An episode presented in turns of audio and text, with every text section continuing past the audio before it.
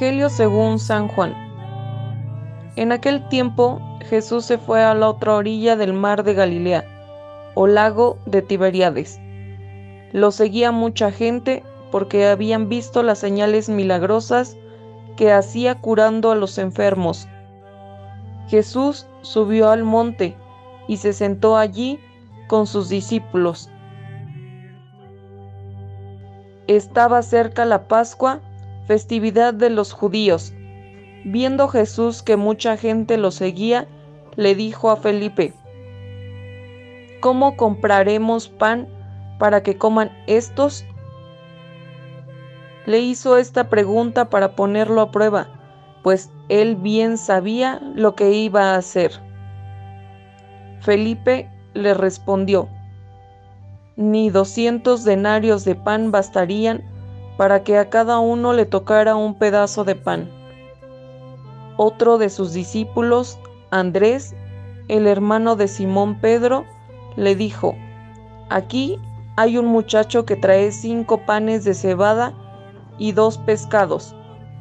Pero, ¿qué es esto para tanta gente? Jesús le respondió, Dígale a la gente que se siente. En aquel lugar había mucha hierba. Todos pues se sentaron ahí y tan solo los hombres eran unos cinco mil. Enseguida tomó Jesús los panes y después de dar gracias a Dios, se los fue repartiendo a los que se habían sentado a comer. Igualmente les fue dando de los pescados todo lo que quisieron. Después de que todos se saciaron, dijo a sus discípulos, recojan los pedazos sobrantes, para que no se desperdicien. Los recogieron y los pedazos que sobraron de los cinco panes llenaron doce canastos.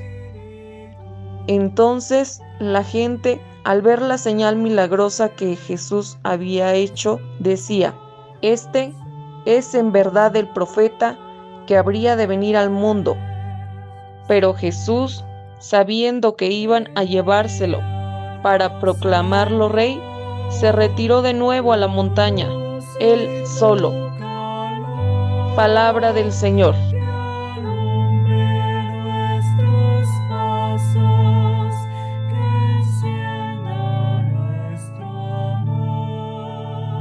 Queridos hermanos y hermanas, buenos días.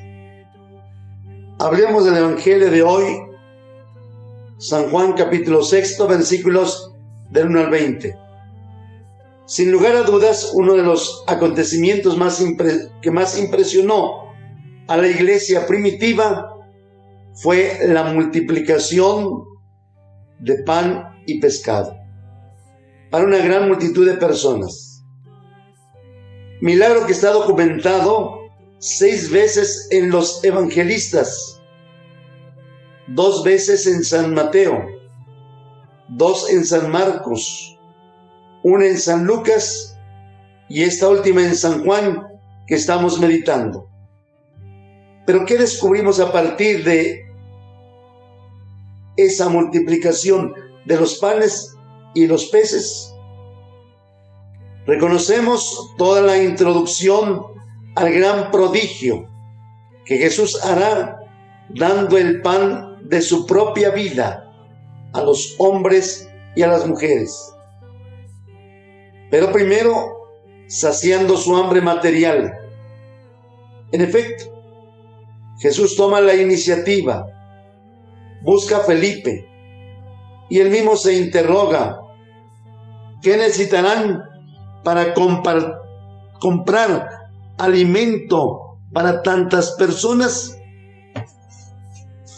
El mismo evangelista hace la precisión que Jesús simplemente quería tantear a Felipe, pues bien sabía lo que iba a hacer.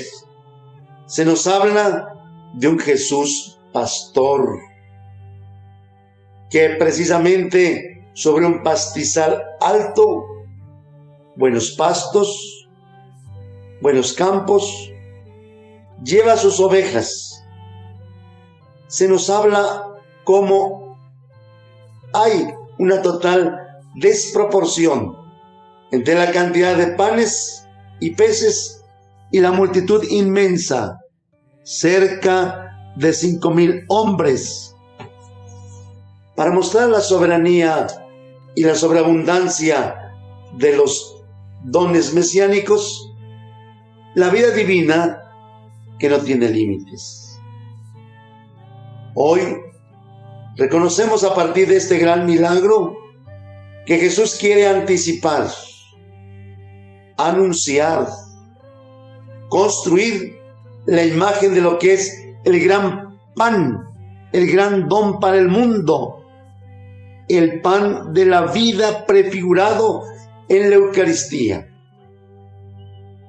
Más allá de que de quedarnos ciertamente en la caridad operada con los hambrientos, en la compasión que sintió por los necesitados, en reconocer la comunión y solidaridad con aquellos que estaban sin nada que comer. Reconocemos que Jesús quiere mostrar un signo más alto, más noble, más elevado, que demostrar la sacramentalidad de esta acción narrada en San Juan y señalar cómo veremos a lo largo de todos los evangelios sucesivos como Jesús es el pan de la vida, que quite el hambre de Dios que hay en el corazón humano.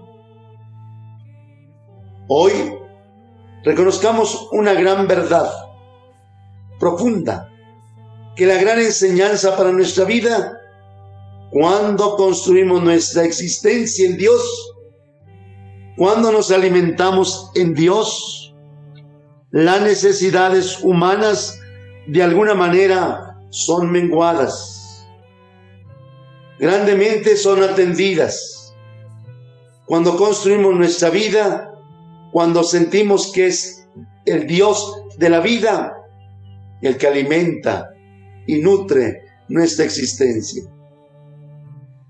Reconocemos que no hay lugar para la soledad, los desconsuelos, la pobreza afectiva y humanas, no hay lugar para ese vacío existencial que muchas veces manejamos en nuestra vida. Porque Él, el Señor, el pan de la vida, es capaz de saciar el hambre más profunda que hay en todo ser humano, el hambre de Dios. Seguiremos analizando este Evangelio y concretamente este capítulo sexto del Evangelio de San Juan Hoy simplemente di, Señor, gracias por darme pan a mi vida. Señor, gracias por alimentar y atender mis necesidades. Dios les bendiga y que tengan un día lleno del amor de Dios y saciados del pan de la vida que es Jesús.